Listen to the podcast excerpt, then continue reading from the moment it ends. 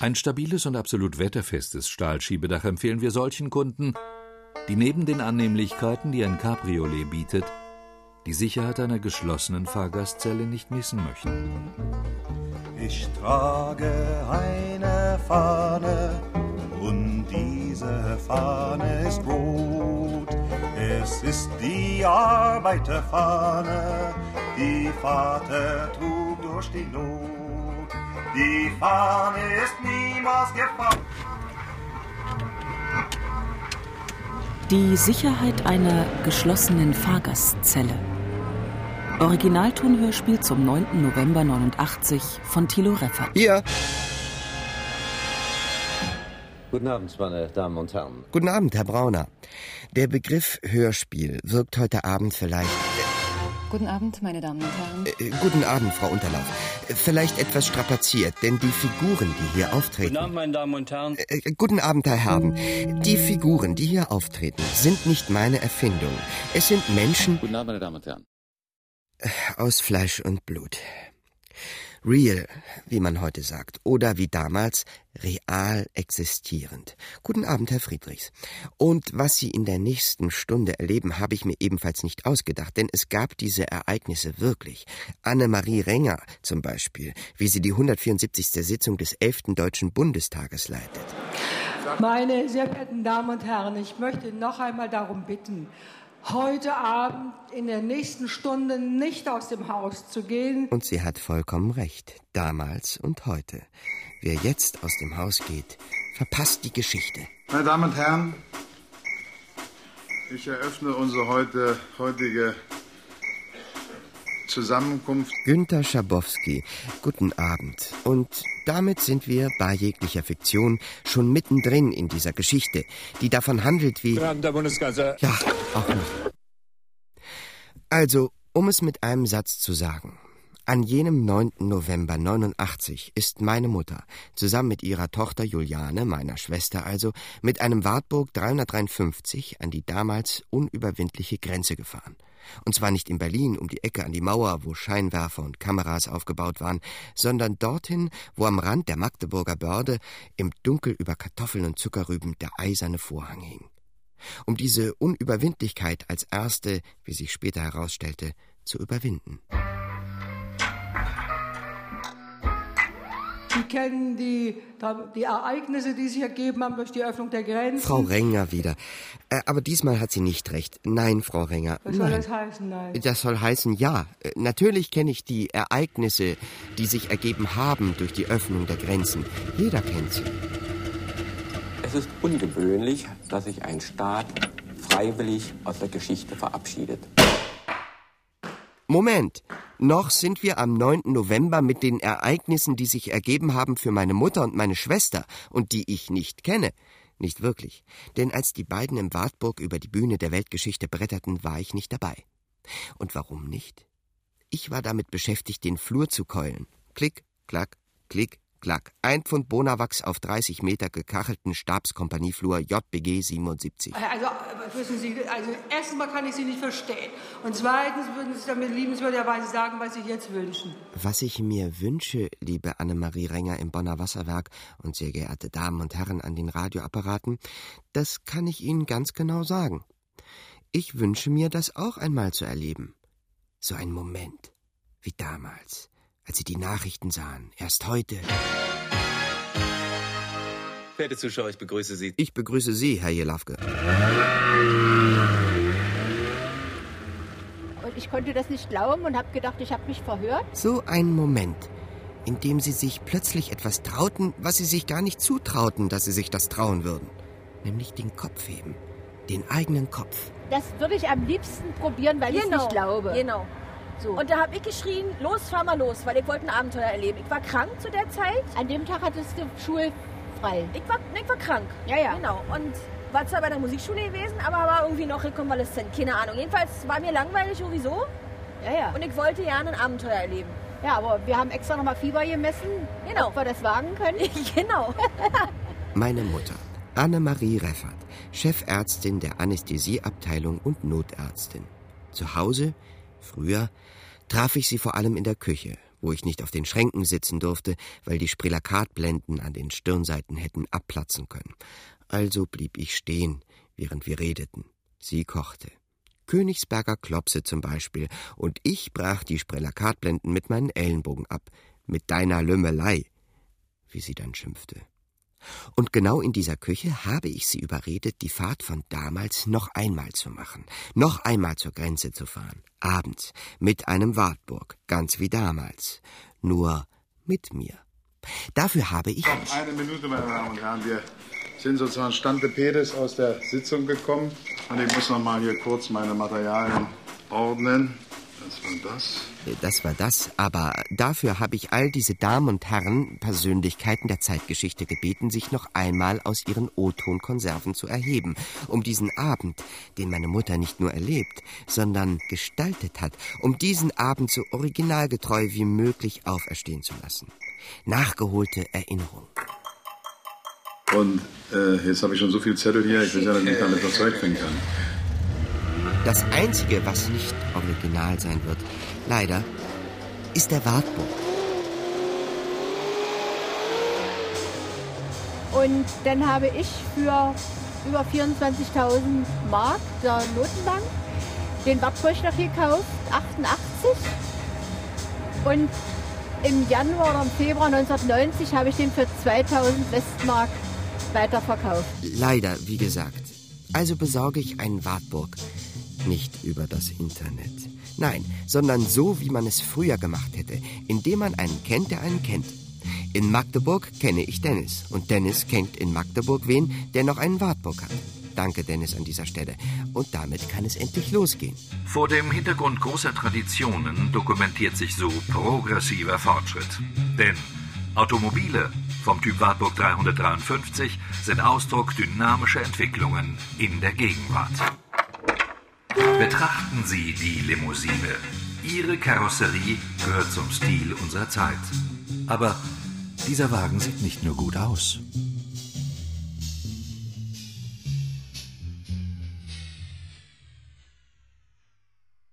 Als ich ihn wirklich vor mir sehe, den Wartburg, mit dem wir die Fahrt wiederholen werden, den Oldtimer, wie meine Mutter ihn nennt, denke ich nur Tschitscheringrün. Ich habe dieses Wort 20 Jahre nicht benutzt, aber dieser Wartburg ist einwandfrei Tschitscheringrün.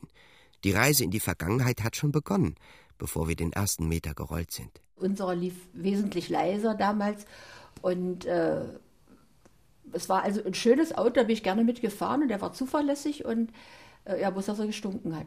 Das war ja für uns nicht riechbar, die wir drinnen saßen, aber äh, wie gesagt, so dolle, klapperig wie der Oldtimer. Es ist nicht leicht, meine Mutter zufriedenzustellen. Ja gut, der war ja auch erst zwei Jahre alt im Gegensatz ja. zu dem, der ist jetzt ja, ja. 28 Jahre der alt. Der lief ne? richtig rund und ja. Wir steigen ein, es kann losgehen. Ah! mein Mann ist hier schon mal runtergerollt. Ja. Na, das fängt ja gut an. Was ist mit dem Wartburg los? Verstellbare Einzelsitze vorn und hinten eine bequeme Sitzbank mit Platz für drei garantieren auch bei langen Fahrten Bequemlichkeit. Rückwärts, müssen wir aussteigen? Der Rückwärtsgang lässt sich nicht einlegen. Ein Menetekel. Das Leben, die Geschichte. Dieser Wartburg. Alles drängt vorwärts. Der Weg zurück ist abgeschnitten. Von wegen, die Reise hat begonnen. Sollen wir aussteigen und schieben? Warte mal, wir steigen. Du bist verkabelt. Ja, das können wir wieder rausnehmen. Wir nehmen es raus und schieben den Tschitscherin-grünen Wartburg rückwärts auf die Straße. Erinnerung ist manchmal Handarbeit. Aber jetzt, endlich, fahren wir vorwärts Richtung Grenze. Die Geschichte nimmt ihren Lauf.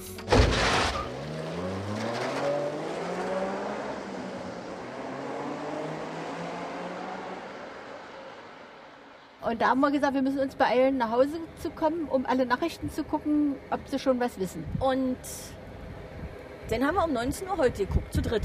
Werte Zuschauer, ich begrüße Sie zur Heute-Sendung. Zwei Themen heute im Vordergrund. Die Reise des Bundeskanzlers nach Polen. Und dann wartet, glaube ich, gleich die erste Meldung, oder? Ja, ja. Ja, sie war die erste, was die Bedeutsamkeit angeht, aber sie war zu Sendebeginn einfach noch nicht fertig.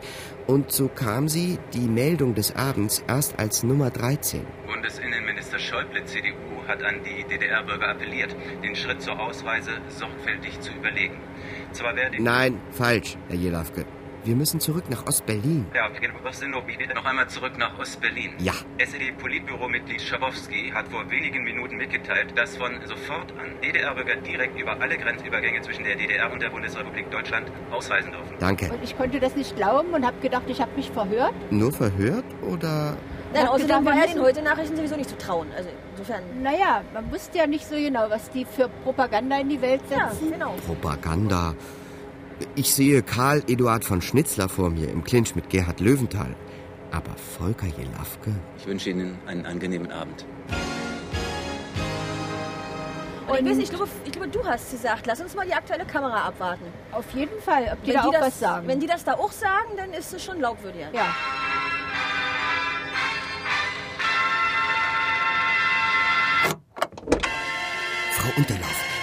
Hört man an diesem Abend. Ihre Sendung wird ab heute sogar auf Dreisat wiederholt. Wie finden Sie das? Guten Abend, meine Damen und Herren, zur aktuellen Kamera. Nachrichten des Tages im Überblick. Bitte nein, keinen Überblick jetzt. Lieber gleich die neue Reiseregelung. Demzufolge können Privatreisen nach dem Ausland ab sofort ohne besondere Anlässe beantragt werden. Die Bestimmung gilt bis zum Inkrafttreten einer entsprechenden gesetzlichen Regelung der Volkskammer. Die zuständigen Abteilungen der Volkspolizei sind Auch angewiesen, Visa zur ständigen Ausreise und Ständige Ausreisen können über alle Grenzübergangsstellen zur bzw. zu Berlin-West erfolgen. Damit entfällt die ständige Ausreise über Drittstaaten.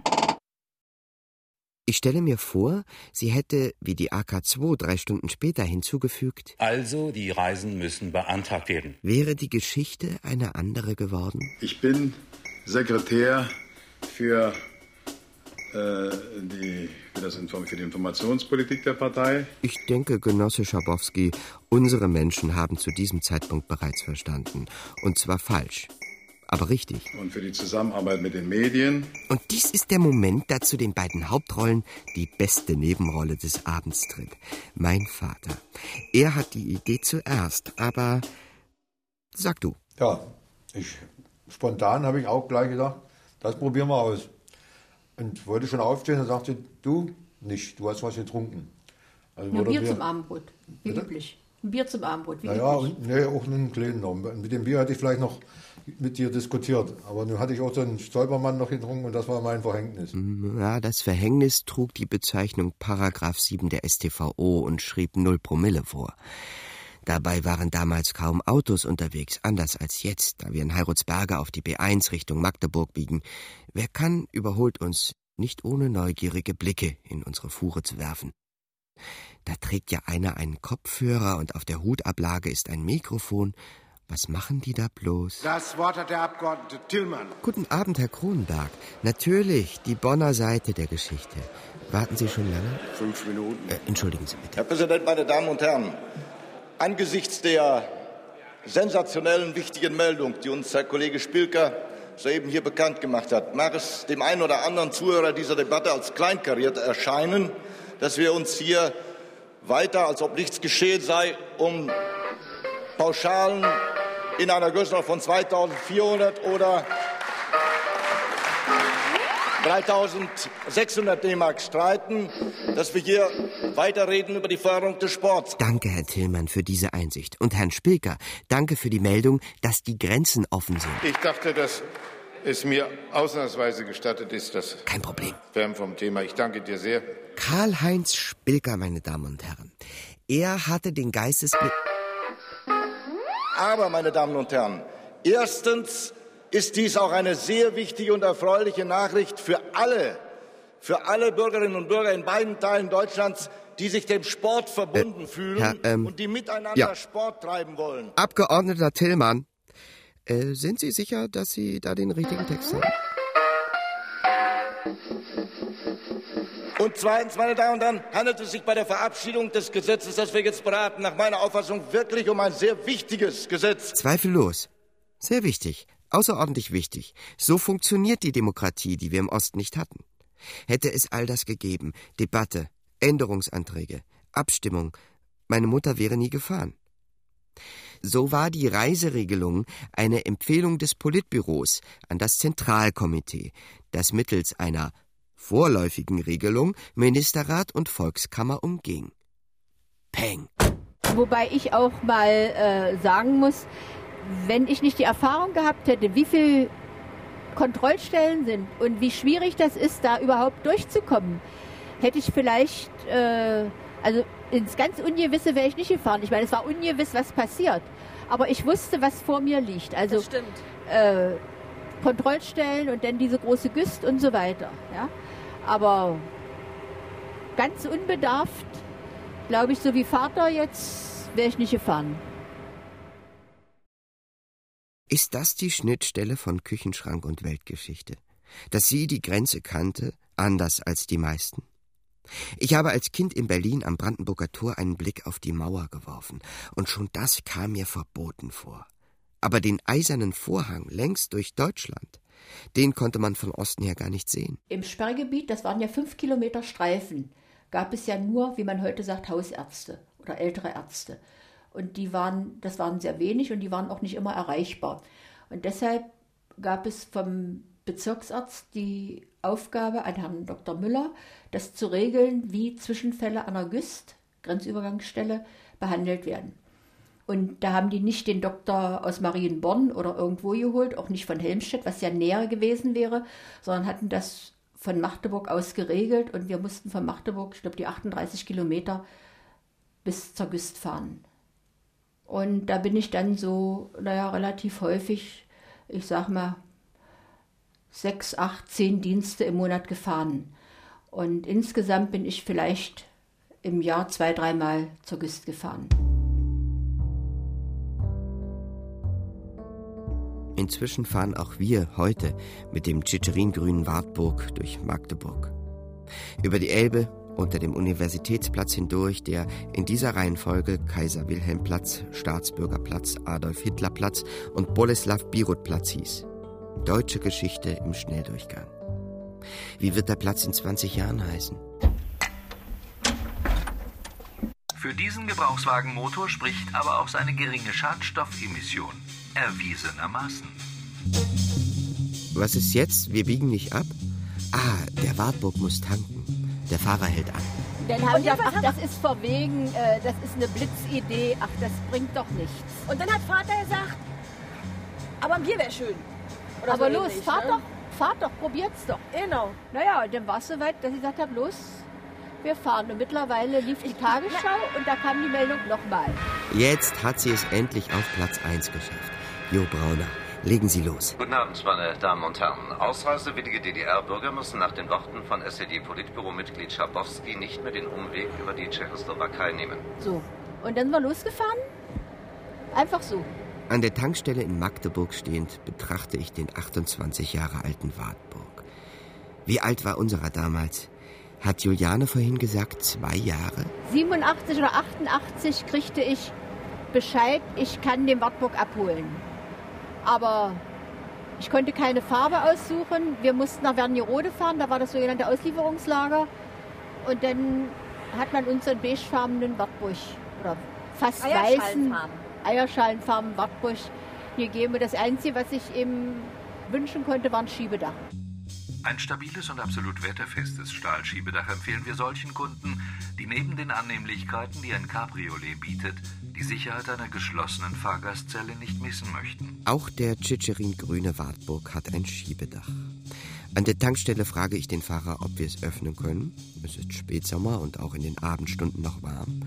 Der Fahrer sagt, öffnen kann man dieses Schiebedach, aber dicht kriegt man es danach nicht wieder. Und noch ein neuer Schritt zur Lösung von Abgasproblemen. Der Wartburg Motor arbeitet jetzt mit einem Ölbeimischungsanteil von nur 1 zu 50 im Kraftstoff. Der Tschitscherin-grüne Wartburg ist 28 Jahre alt, so alt wie die Mauer 89. Und sein Schiebedach ist im Moment dicht. Aber einmal geöffnet, nie wieder zu schließen. Ich sehe den Wartburg plötzlich mit anderen Augen. Dieses Auto dient offenbar nur nebenbei unserer Fortbewegung. In Wahrheit erzählt es, ist es Geschichte. Hat Dennis seine Hand im Spiel? Dennis, hörst du das? Der Tank ist voll. Wir fahren mit geschlossenem Schiebedach über die Westtangente. Hier über die Brücke? Die Brücke gab es auch schon ist, hier. Genau, die gab es auch schon. Und da sind wir immer zu Lilo rüber, zur Großmutter, weil die wohnte auf der anderen Seite von Nord. Als der Wartburg vor 20 Jahren hier vorbeikam, am Neubaugebiet Magdeburg Nord, war es ungefähr 20 nach 8. Aber hatte er die Farbe einer Eierschale? Welche Farbe hat eine Eierschale? Das Farbprogramm des Wartburg reichte von Samtocker und Biberbraun über Caprigrün und Flammenrot bis zu Atlasweiß und Zitrusgelb. Keine Eierschale. Stattdessen Caprigrün?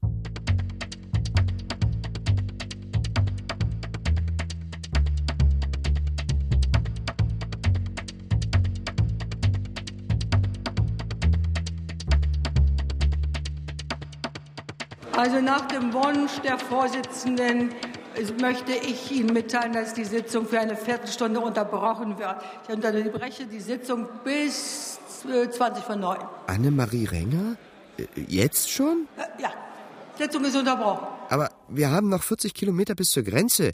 Die Geschichte ist noch gar nicht passiert. Da stehen Sie in Bonn schon auf und gehen Ihre Reden schreiben. Wir biegen gerade erst auf die Autobahn. Also äh, nach rechts war Berlin ausgeschildert und nach links Rasthof-Börde. Und, äh, und, äh, war das, was stand denn da? Ich kann mich nicht erinnern. Grenzübergangsstelle?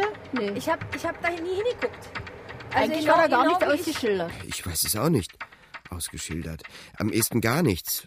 Oder Rasthof-Börde? Rasthof-Börde gewesen, weil da ein größerer Intershop war. Wenn der Opa mal 20 Mark uns geschenkt hatte, kann ich mich ja nicht mal einen. Tintenkiller gekauft für euch oder ein Paket Kaffee.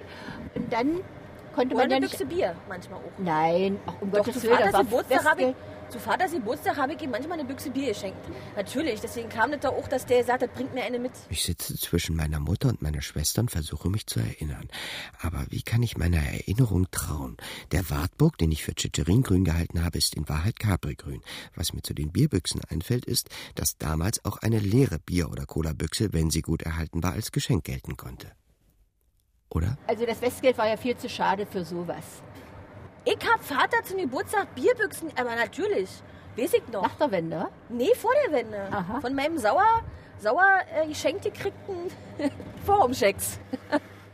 Meine Zweifel an der Biergeschichte wachsen. Mein Vater würde noch heute eher aus der Wischwaschanlage trinken, als ein Bier an der Tankstelle zu kaufen.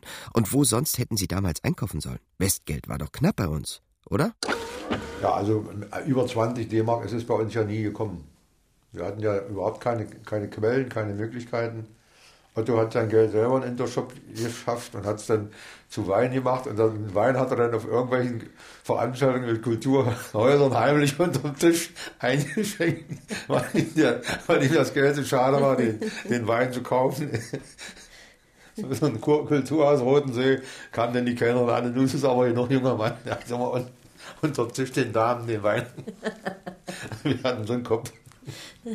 Mein Vater hat mir damals diesen Witz erzählt. Ein Mann springt in einem Intershop über die Ladentheke und bittet um Asyl. Ja, Naja, wenn man da reinkam, dann roch das erstmal Ja, schon nach das- der Westen. Geruch war das heißt, einmalig. das war Seife, Seifenpulver und Kaffee. Genau. Das war der typische Westgeruch. der Westen war für uns, die wir nicht reisen durften, ein Kaufhaus. Ein Kaufhaus, in dem man irgendwie auch sonst lebte, wenn man nicht gerade kaufte. Aber äh, meistens kaufte man wahrscheinlich.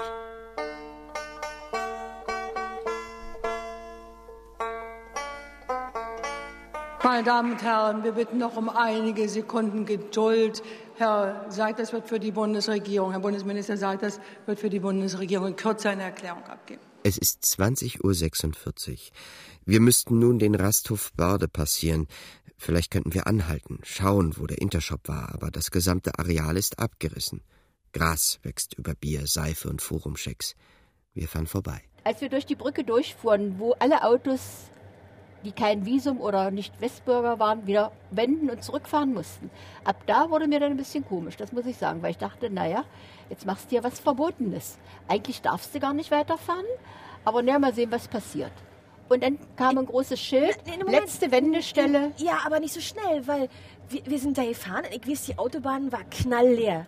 Ja. war überhaupt niemand auf dieser Straße. Unter solchen Umständen ist es gut und beruhigend zu wissen, dass der Wartburg 353 noch viel härtere Strapazen ausgezeichnet überstand. Die Grenzwerterprobungen absolviert der Wartburg 353 fortwährend im Automobilsport gegen stärkste internationale Konkurrenz. Also, äh, dass uns überhaupt einer überholt hat, kann ich jetzt gar nicht mehr sagen. Ich würde mal sagen, gar nicht. Heute rauscht der Verkehr auf zwei Spuren links von uns vorbei. Wir müssen eine Lücke abpassen, um mit 103 kmh aus der Lkw-Kolonne heraus auf die mittlere Spur zu wechseln. Dabei ist das Verkehrsaufkommen noch der geringste Unterschied. 89 war völlig offen, welches Ende diese Fahrt nehmen würde. Heute eher nicht. Selbst eine Panne kann uns nichts. Wir haben zusammen fünf Handys dabei. In drei Netzen. Also die Sitzung ist wieder eröffnet, meine Damen und Herren. Das Wort hat der Bundesminister Salpers. Moment noch. Die Fahrt 89 hatte natürlich auch ein Fahrtziel, den Westen. Genauer den nächsten erreichbaren Zipfel, und dieses Ziel steuern wir auch heute an mit dem Tschitscherin-Grün Wartburg, der in Wahrheit Capri-Grün ist. Aber damals gab es noch ein anderes Ziel, und es war nicht der Konsum, der im Konsum nicht möglich war. Meine Damen und Herren, verehrte Frau Präsidentin, ich möchte eine kurze Erklärung. Es war auch nicht die Reisefreiheit. Das alles hätte man allenfalls am Wochenende oder doch während der Ladenöffnungszeiten erproben können. Nein, die Reisefreiheit war in dieser Nacht nur die Münze einer neuen Währung, die plötzlich im Umlauf war. Der Souveränität. Und diese Münze verlangte meine Mutter mit meiner Schwester zusammen bar auf die Hand. Sofort und ohne Abzug. Ich weiß noch, du hast in dem Auto gesessen und so wie ich so in deiner resoluten Art, wie ich dich kenne, mit ganz zusammengenommenem, zusammengenommener Stimme hast du gesagt, Schabowski hat gesagt, die Grenze ist offen, ich will jetzt hier rüber. Naja, und, und der stand vor dir und hat gesagt, äh, Moment wie? mal, warten Sie Rüber. mal. Und dann ist er rein in sein Haus da, Na, erst war da eine ganze Weile drin und dann kam er zurück und hat gesagt, hier haben Sie Ihre Ausweise, äh, da kommen ja noch Kontrollen. Ja, und ab hier war das so ein bisschen wie das unbekannte Land. So, was was ist jetzt? Was kommt jetzt? Damit wird praktisch erstmals Seid das, er hört nicht auf. Er redet schon von der. Damit wird praktisch erstmals Freizügigkeit für die Deutschen in der DDR hergestellt. Von Freizügigkeit konnte noch nicht die Rede sein. Noch waren die innerdeutschen Grenzen dicht. Und doch hatten allein in den letzten 24 Stunden etwa 11.000 Menschen die DDR verlassen. Über Ungarn oder die Tschechoslowakei. Beim Anhalten dieses Flüchtlingsstromes hätte man die DDR im Frühling 1994 besenrein übergeben können. Konservativ gerechnet. Ein Termin, der durch die plötzlich offenen Grenzen nun viel eher erreichbar schien. Ich denke, dass jetzt doch einige Politiker im Westen Schweißtropfen auf der Stirn haben. Und die haben sie sich, glaube ich, auch verdient. Ja, Bärbel Boley. Damals habe ich sie nicht gehört, aber heute gebe ich Ihnen recht. Und ich hoffe, dass heute oder morgen in den nächsten Tagen hier nicht vielleicht doch eine Million weggeht und damit der nationale Notstand ausgerufen wird und bei uns die Armee regieren wird. Sehen wir nach bei Wolfgang Mischnick von der FDP. Hatte er Schweißtropfen auf der Stirn. Er spricht im Westen, aber gehört werden will er im Osten. Alle diejenigen, die jetzt noch schwanken, bitte ich herzlich, bleibt daheim. Und Helmut Lippelt von den Grünen? Denn es kann ja nicht so sein, dass weiterhin Bürger der DDR vor freien Wahlen davonlaufen. Herr Jelafke, da war doch noch jemand mit Schweißtropfen auf der Stirn, oder? Welche Meldung war das noch? Sechs Millionen Bundesbürger leben nach einem Bericht des Deutschen Paritätischen Wohlfahrtsverbandes in Armut. Nein, nicht die Meldung. Der, Vizepräsident des Deutschen Städtetages und Oberbürgermeister von Hannover Schmalstieg hat vorgeschlagen, mit der DDR über eine Begrenzung des Flüchtlingsstroms zu reden. Und während wir auf der Autobahn die Standpunkte der drei Kontrollstellen suchen, Jetzt haben wir gesagt, jetzt ist nicht mehr weit. Und, ich glaube, und glaube du hier, hast irgend- hier war noch mal eine Kontrolle, Juliane. Hier, wo es den Berg runterging, hier war noch mal eine Kontrolle. Stimmt. hat er gerade Begrenzung des Flüchtlingsstroms gesagt? Wollte Herbert Schmalstieg von der SPD jetzt, wo die Mauer wackelte, etwa eine zweite, eine Westmauer errichten, höher, schöner und sicherer? Noch am Vormittag war er dafür im Bundestag kritisiert worden. Doch nach der Meldung von der Grenzöffnung sagte auch der Bundeskanzler, der gerade auf Staatsbesuch in Polen war, durch die westdeutschen Fernsehkameras in ostdeutsche Wohnzimmer, Die Lösung des Problems liegt nicht darin, dass möglichst viele aus der DDR zu uns kommen, sondern dass unsere Landsleute in der DDR Lebensverhältnisse vorfinden, eine freiheitliche Ordnung, die sie, ihnen die Chance gibt, in ihrer Heimat zu bleiben. Unser Interesse muss sein, dass die Landsleute zu Hause in der Heimat bleiben.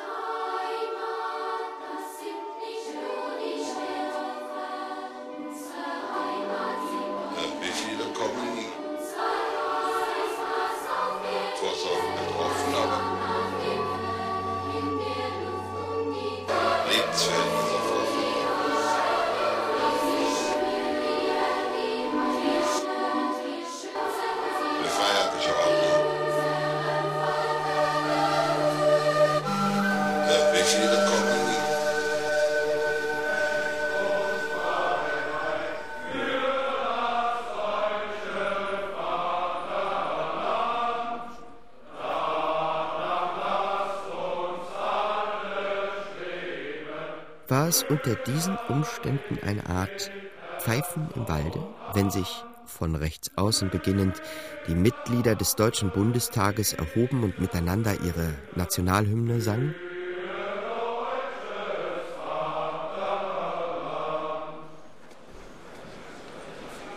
Ja, meine Damen und Herren, fällt schwer, jetzt einfach wieder in die Tagesordnung einzutreten, aber so ist das nun einmal. Annemarie Renger, sehen Sie, meine Mutter fährt gerade in die Grenzübergangsstelle ein. Äh, Es wird jetzt richtig spannend dort. Könnten Sie nicht doch Schluss machen? Nein, ich glaube nicht, dass wir Schluss machen werden. Also, Und dann kamen wir in dieses gleißend helle. Wir konnten ja nicht geradeaus fahren wie heute, sondern mussten links biegen über die Güst. Und da war alles gleißend hell, kein Auto, kein Menschen zu sehen. Und da habe ich überlegt, was machen wir, wo halten wir ihn an? Und da war ein Haus, da kam jemand raus und sagte, ich bin der Zoll, machen wir Ihren Kofferraum auf. Der Wartburg 353 bietet mit 525 Litern den größten Kofferraum seiner Klasse.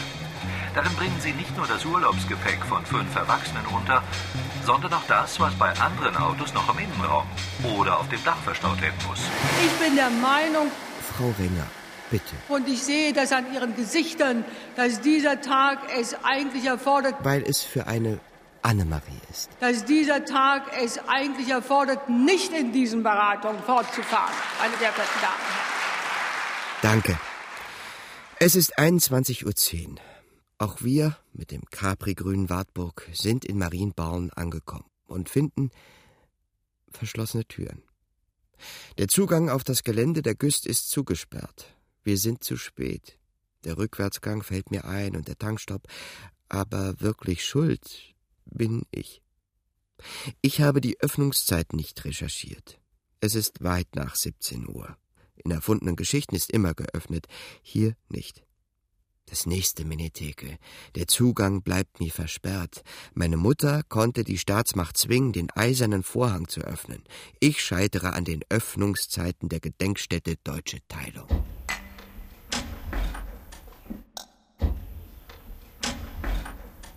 Dann habe ich den Kofferraum aufgemacht und da sah, dass der leer war, richtig leer. Und dann sagt er so ungefähr, wir wissen von nichts, aber Sie haben ja nichts zu verzollen, von mir aus können Sie weiterfahren. Genau, der hat gesagt, ich weiß eins genau, der hat gesagt, ich bin ja nur der Zoll. Ja, ja. Fahren Sie mal. Einen Monat später, Anfang Dezember, saß ich auf dem Flugplatz Lage im Speisesaal vor einem Teller Nudeln mit Tomatensauce und Jägerschnitzel, als ein Generalmajor vom Oberkommando abstürzte. Die Su-22, ein Jagdbomber, bohrte sich in den Acker vor dem Kasernentor und verfehlte das Munitionsdepot nur um wenige hundert Meter. Die Druckwelle ließ unsere Teller hüpfen. Wir rannten nach draußen und sahen uns die Bescherung an. Ich habe die Briefe an meine Freundin von damals gelesen, aber ich habe nichts darin gefunden, nichts über den Absturz, nichts über Herbst und Winter 89. Ich ahnte wohl nicht, dass ich mit dem Absturz ein Gleichnis erlebt hatte, ein Gleichnis auf das Ende der DDR, einschließlich der knapp vermiedenen Katastrophe und der Tatsache, dass sich der greise Pilot vor dem Aufprall per Schleudersitz aus der trudelnden Maschine katapultiert hatte.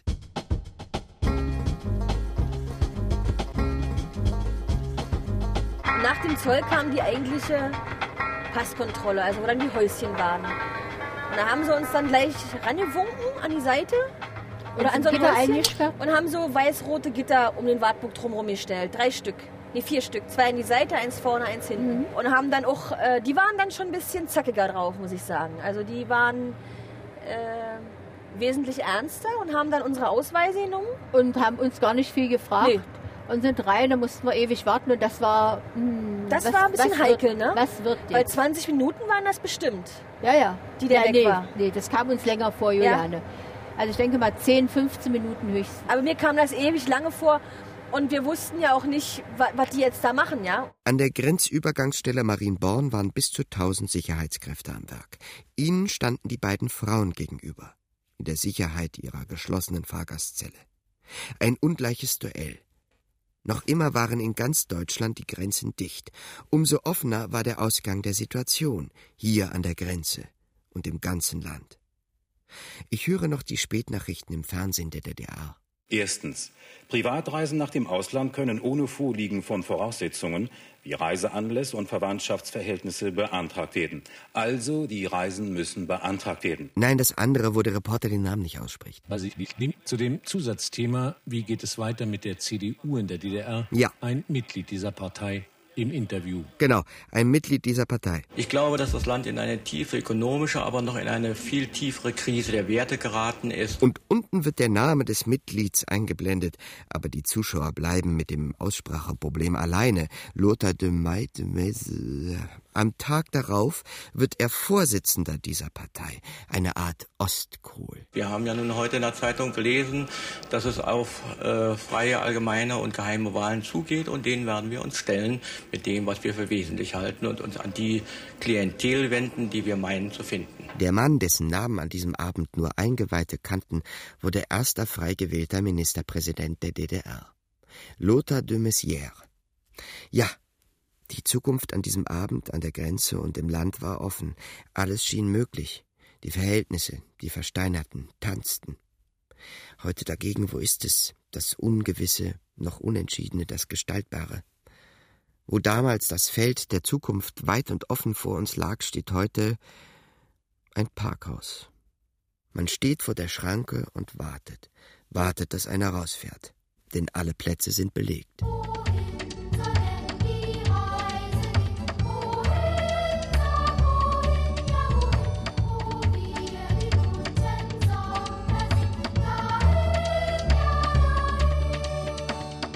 Kam der Offizier von der Grenze der ist noch wieder raus, gab mir die Personalausweise und sagte, sie können fahren.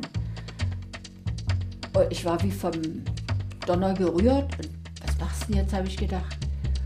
Naja, vielleicht wollte dich provozieren, da war eine Ampel und die war auf Rot gestellt. Das ist er, dieser Moment. Annemarie Reffert und ihre Tochter Juliane stehen auf, heben den Kopf und stellen fest, mit einem Mal befinden sie sich auf Augenhöhe mit der Macht. Er macht ja diese Gitter vom Auto weg, sodass wir wirklich fahren konnten. Und in dem Moment habe ich noch gedacht, na, das ist jetzt die letzte Falle. Und habe gesagt, aber die Ampel ist rot. Da zuckt er so mit den Schultern und sagt, als wie, was soll denn das? Und stellte die auf grün und dann konnten wir fahren. Ich stehe vor dem Gittertor der Güst das heute das Gittertor einer Gedenkstätte ist. Ich kann sehen, wo der Wartburg damals stand, aber ich kann nicht dahin gelangen, wo die Straßenverkehrsordnung das letzte noch nicht delegitimierte Regelwerk war, das kurz darauf, wie alles andere, durch seinen größeren, schöneren und sichereren Bruder ersetzt wurde. Was ich empfinde, ist eine Art Phantomschmerz zweiter Ordnung. Mir fehlt etwas, was ich selbst nie gespürt, aber doch verloren habe. An mir in der Kaserne in Lager gingen die Wochen und Monate dieser Zeit vorbei, und als ich nach Hause kam, hatte man bereits eine neue Währung ausgegeben. Geld. Westgeld. Zwar mit dem Lockenkopf auf dem Zehner, aber doch nur Geld. Dann haben sie auf grün gestellt, dann war los. Und nachdem wir durch waren, also noch auf der Güst selber, war es wieder stocke schwarz. Das stimmt. Und am liebsten wäre ich gleich rumgedreht. Da noch, ja. Weil ich ja bloß wissen wollte. Halt Stimmt, und es gab, du wolltest gleich drehen, es gab keine Wendemöglichkeit. Eine Wendemöglichkeit gab es ab diesem Zeitpunkt für niemanden mehr. Nicht für die Grenzer, nicht für den Staat. Die Grenzen, einmal undicht geworden, waren unwiderschließbar. Die neue Währung war im Umlauf. Keine Angst vor niemand, gemünzt und ausgegeben als Reisefreiheit. Zuerst an zwei Frauen in Marienborn. Ja, das war aber mein Auftrag, die Büchse Bier zu kaufen. Und ich wollte ja damit erreichen, dass er echt rüberfahren. Und dann konnte ja die Büchse Bier nun nicht im, im, im Grenzlokal kaufen, sondern man hätte ja dann wirklich in die Republik fahren müssen, in die andere. Und äh, deswegen habe ich gesagt, bringt eine Büchse Bier mit, als Beweis, dass er da war und dass er als Garant, dass er auch wiederkommt und mir die Büchse Bier bringt. Aber genau das ist nicht geworden. Weil es auch gar nicht darum ging. Die Braunschweiger Zeitung zum Beispiel überschrieb ihren Artikel mit Ärztin aus Magdeburg holte Bier im Westen. Mein Vater wusste es besser. Und weiter haben wir eigentlich nicht gesprochen, sondern sind gefahren, wieder auf die Autobahn drauf. Und wie wir so überlegten und vielleicht irgendwelche Dinge diskutierten, gingen plötzlich vor uns die Scheinwerfer an, es wurde hell, auf uns gestrahlt und ich musste anhalten. Das war der Kontrollpunkt Helmstedt, also auf der anderen Seite. Der von den Alliierten sogenannte Checkpoint Alpha. Und da stürzte gleich ein Reporter zu mir an die Scheibe, die ich runterdrehte und fragte was. Ich wusste überhaupt nicht, was ich sagen sollte, weil in dem Moment ich wollte ja nicht jubeln, dass wir endlich drüben sind und wir wollten ja bloß gucken, ob die Wir wollten Grenze eigentlich auf auch keine Aufmerksamkeit haben. Überhaupt nicht. Die Hannoversche Allgemeine Zeitung schrieb am nächsten Tag, um 21.25 Uhr kam die erste. Überglücklich sei sie gewesen. Ich denke vor allem er, der Journalist, wird glücklich gewesen sein, dass nun endlich jemand kam. Schließlich war, aus westdeutscher Journalistenperspektive, die Grenze seit Stunden geöffnet. Und ich habe dann nur, als er das Mikro ausstellte, gefragt, na, wieso sind Sie denn schon hier oder was, woher kommen Sie denn? Ja, ich bin aus Hildesheim angereist. Ja, wo ist denn das? Ja, so 100 Kilometer von hier weg. Und da habe ich noch so gedacht, ne, wir sind 40 Kilometer vielleicht gefahren. Es waren eben nicht 40 Kilometer, die die Bürger der DDR von der Grenze trennten. Es waren 40 Jahre Erfahrung mit der DDR, die die ersten souveränen Schritte so zögerlich erscheinen lassen. Nicht Hunderte, Hunderttausende wohnten näher an der Grenze als meine Mutter, aber sie ist damals, ohne es zu wollen, ja ohne es zu wissen, als erste in das spärliche Rampenlicht von Helmstedt gefahren. Du bist ja nicht mal ausgestiegen. Nee, ich hatte Angst. Mir lag das Herz schon in der Hosentasche. Und ich wusste auch gar nicht, was ich sagen sollte so schnell. Weil, was sagst du jetzt auf Anhieb? Haben Sie eigentlich vor, in nächster Zeit häufiger nochmal Westluft zu schnuppern, um das mal so zu sagen? Ja, vielleicht besuchsweise, um mal das Leben bei Ihnen anzusehen, aber niemals ganz. Wissen Sie, Sie sind eine ganz andere Gesellschaft und äh, ich habe keine Meinung, bei Ihnen zu leben. Besuchsweise ja. Ja, du willst ja, man weiß ja nicht, wie es weitergeht. Man will ja nichts Verkehrtes sagen, wie wir es so gelernt hatten in der Ja. DDR, nicht? Naja, und da habe ich dann diesen Spruch abgelassen, ja, besuchsweise ja, aber nicht immer. Und ihre Kriminalität und ihr Rauschgift und die Arbeitslosigkeit, Und das, wollen fanden wir die nicht so haben. toll, die Reporter, ne? Ja, vor allem, dass wir zurück wollten, fanden die nicht toll. Hier ist das erste deutsche Fernsehen mit den Tagesthemen.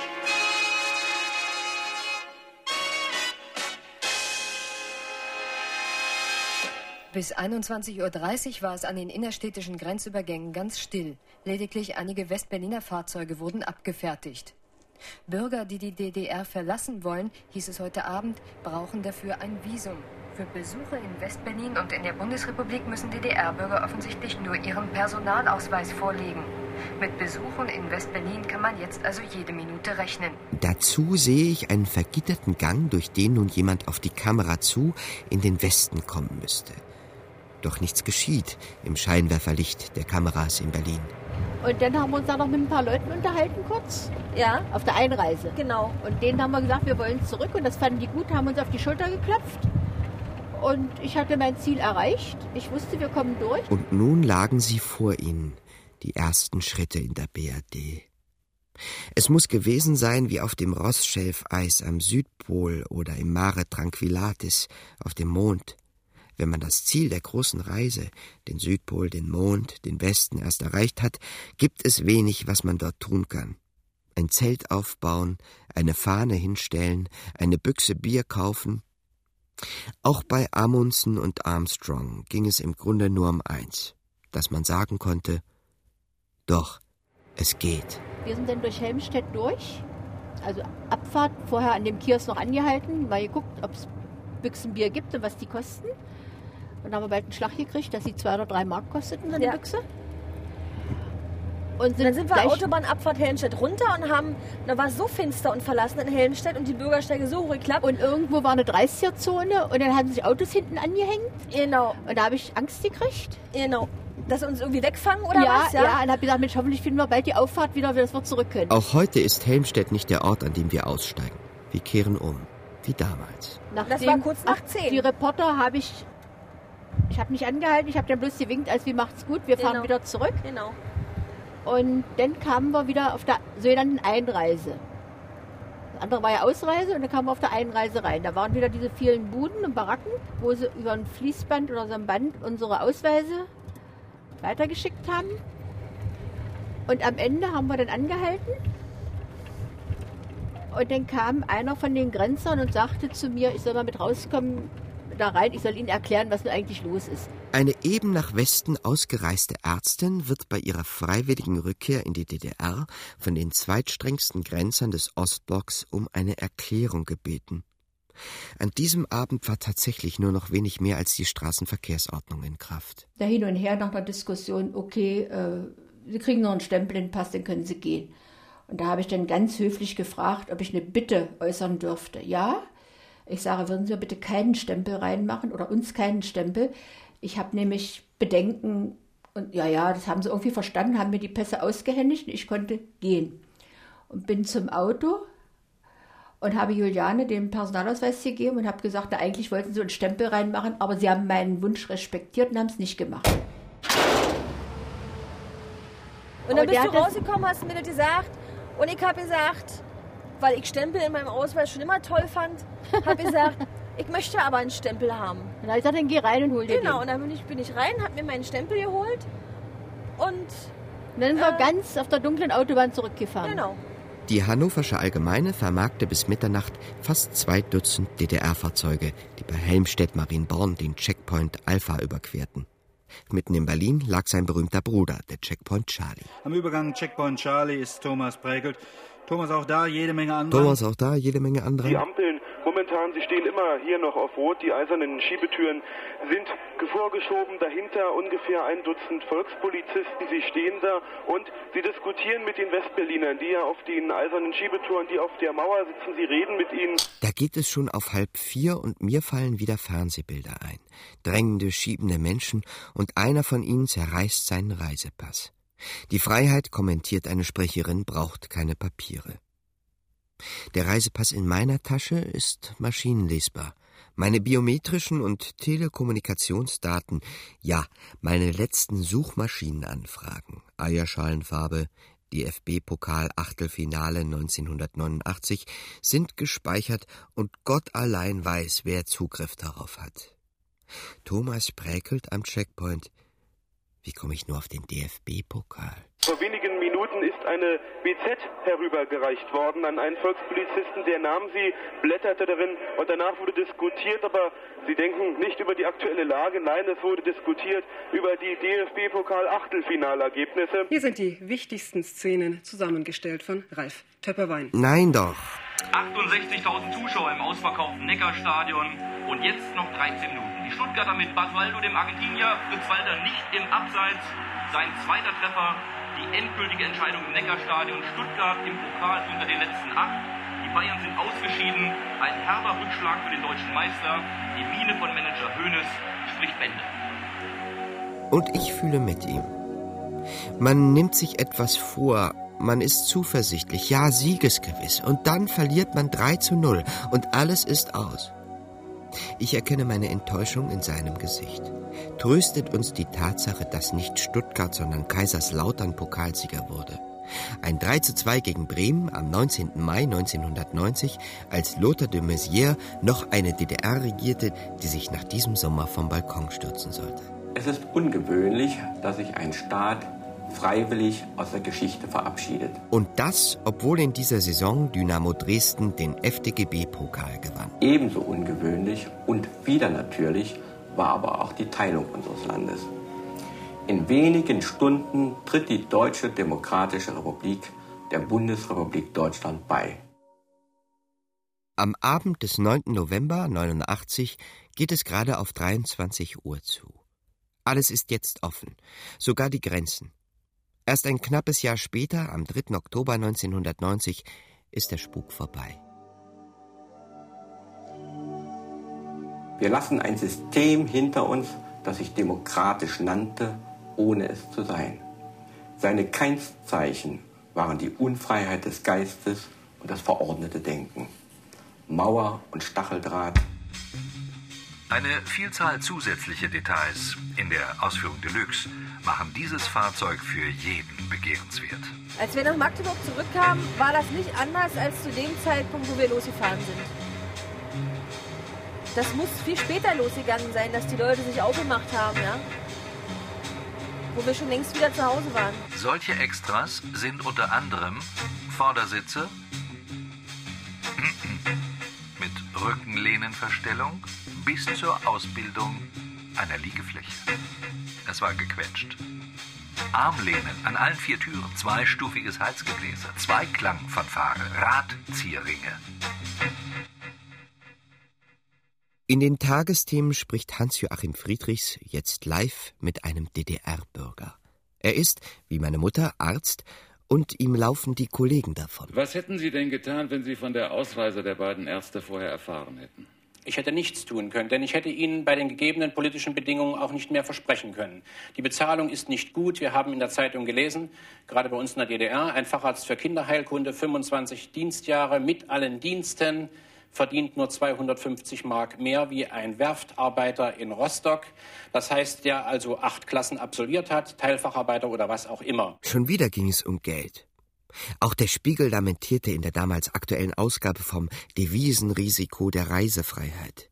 Ich heute habe das Gefühl, dass all diese Geldprobleme vor allem deshalb gesehen wurden, weil man bei Geldproblemen genau weiß, wie sie zu lösen sind. Mit Geld. Was sich bis heute kaum geändert hat. Als der Reporter in Helmstedt meine Mutter fragte, wie und Sie wollen jetzt gar nicht hier drüben bleiben, da hat meine Mutter ganz pragmatische Antwort und hat gesagt, wieso, ich habe morgen OP-Programm, Tisch ist voll, ab acht muss ich im Saal stehen, was soll denn werden? Ich habe hab doch einen Beruf. Ja, das stimmt. Und im Frühling 94 war die DDR nicht menschenleer. Die befürchtete Massenauswanderung über die offene Grenze blieb aus. Gerade weil sie nun offen war. Im Gegenteil, nach der Grenzöffnung schien die DDR-Bevölkerung wieder kräftig zu wachsen. Innerhalb der ersten drei Wochen wurde das Begrüßungsgeld, die 100 D-Mark, an 18 Millionen DDR-Bürger ausgezahlt. Und doch kamen bis zur Einstellung der Zahlung Ende Dezember 1989 noch immer neue hinzu. Ring! Also der Abend, wie gesagt, äh, ist vom Fernseher verbracht worden. Ich habe dann in Erwartung der Büchsebier auch natürlich immer eine Flasche Bier getrunken. Und dann Irgendwann war das vertraute Brumm, Brumm, Brumm, Brumm, Brumm, Brumm auf der Auffahrt zu hören. Und dann bin ich hinunter und habe so umärmelt meine Beine. Die waren noch, noch, standen natürlich noch unter dem Eindruck, denn die Fahrt war ja nicht so lang und die waren also noch nicht ganz wieder auf, auf Normallevel gekommen, sondern waren noch, äh, naja, erregt, kann ich bald sagen. Das war's für heute. Ein außerordentlicher Tag geht allmählich zu Ende. Gute Nacht, Herr Friedrichs. Auch der Tag, an dem wir die Fahrt wiederholt haben, geht zu Ende. Wir halten wieder an der Tankstelle Albert-Vater-Straße, steigen aus und verabschieden uns. Mein Vater ist diesmal mit seinem Auto mitgefahren. Wir steigen um. Ich bedanke mich bei dem Wartburg-Fahrer und frage ihn zum Abschied und beiläufig eher, wie er das Capri-Grün seines Wagens so gut erhalten hat. Der Fahrer nimmt mich am Arm und zeigt mir an der Innenseite der B-Säule das wahre, das 28 Jahre alte Capri-Grün. Sein Wartburg, sagt er, wurde 2006 umgespritzt und nur an den schwer zugänglichen Innenstellen, hier an der B-Säule zum Beispiel, ist noch der alte Lack sichtbar geblieben. Viele meiner Klassenkameraden waren an dem Wochenende dann auch schon äh, mit ihren Eltern drüben gewesen und äh, so dass dieses Thema des Donnerstagabend des 9. November eigentlich gar nicht so präsent war, sondern wir haben viel mehr erzählt, wie ja, ich war da und wir waren da und und wir sind dort über die Grenze und wir haben die Verwandten besucht. Das war eigentlich das Hauptthema. Der Fahrer steigt ein. Wie das neue Grün heißt, weiß er nicht, einfach grün. Hätte ich nicht gleich auf den Wartburg hören sollen. Es führt kein Weg in die Vergangenheit. Die Geschichte muss ohne Rückwärtsgang auskommen. Was meine Mutter und was meine Schwester damals unternommen haben, bleibt ihr Geheimnis, so viel sie auch davon erzählen. Aber interessant war es dann am nächsten Morgen, bin ich zum Dienst gegangen und da waren sie alle ganz aufgeregt und haben gehört, und Berlin ist die Mauer auf, wir können rüber und wir müssen uns jetzt ein Visum besorgen. Und da habe ich gesagt, ach, Visum braucht ihr nicht, ihr könnt so. Wieso? Ich sage, ich war schon drüben.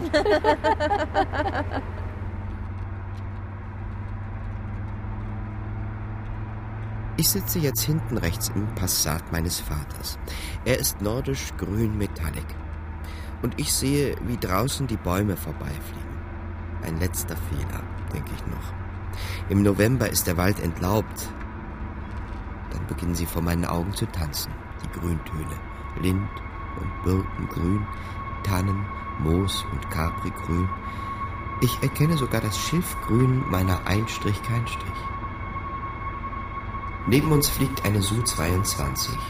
Ich zähle die Wahlfarben ihres Tarnanstrichs. 6012, 6003, 6007, schwarz, oliv und flaschengrün.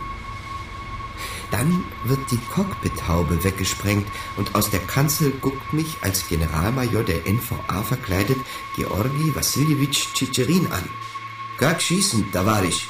fragt er mich und hebt den Daumen. Siljonoi. Grün. dann zieht er den Schleudersitz. Rums.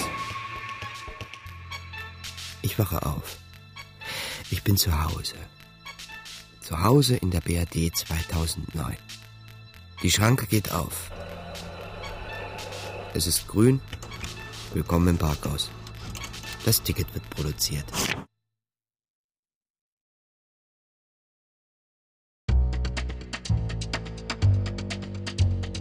Die Sicherheit einer geschlossenen Fahrgastzelle. Originaltonhörspiel zum 9. November 89 von Thilo Reffert.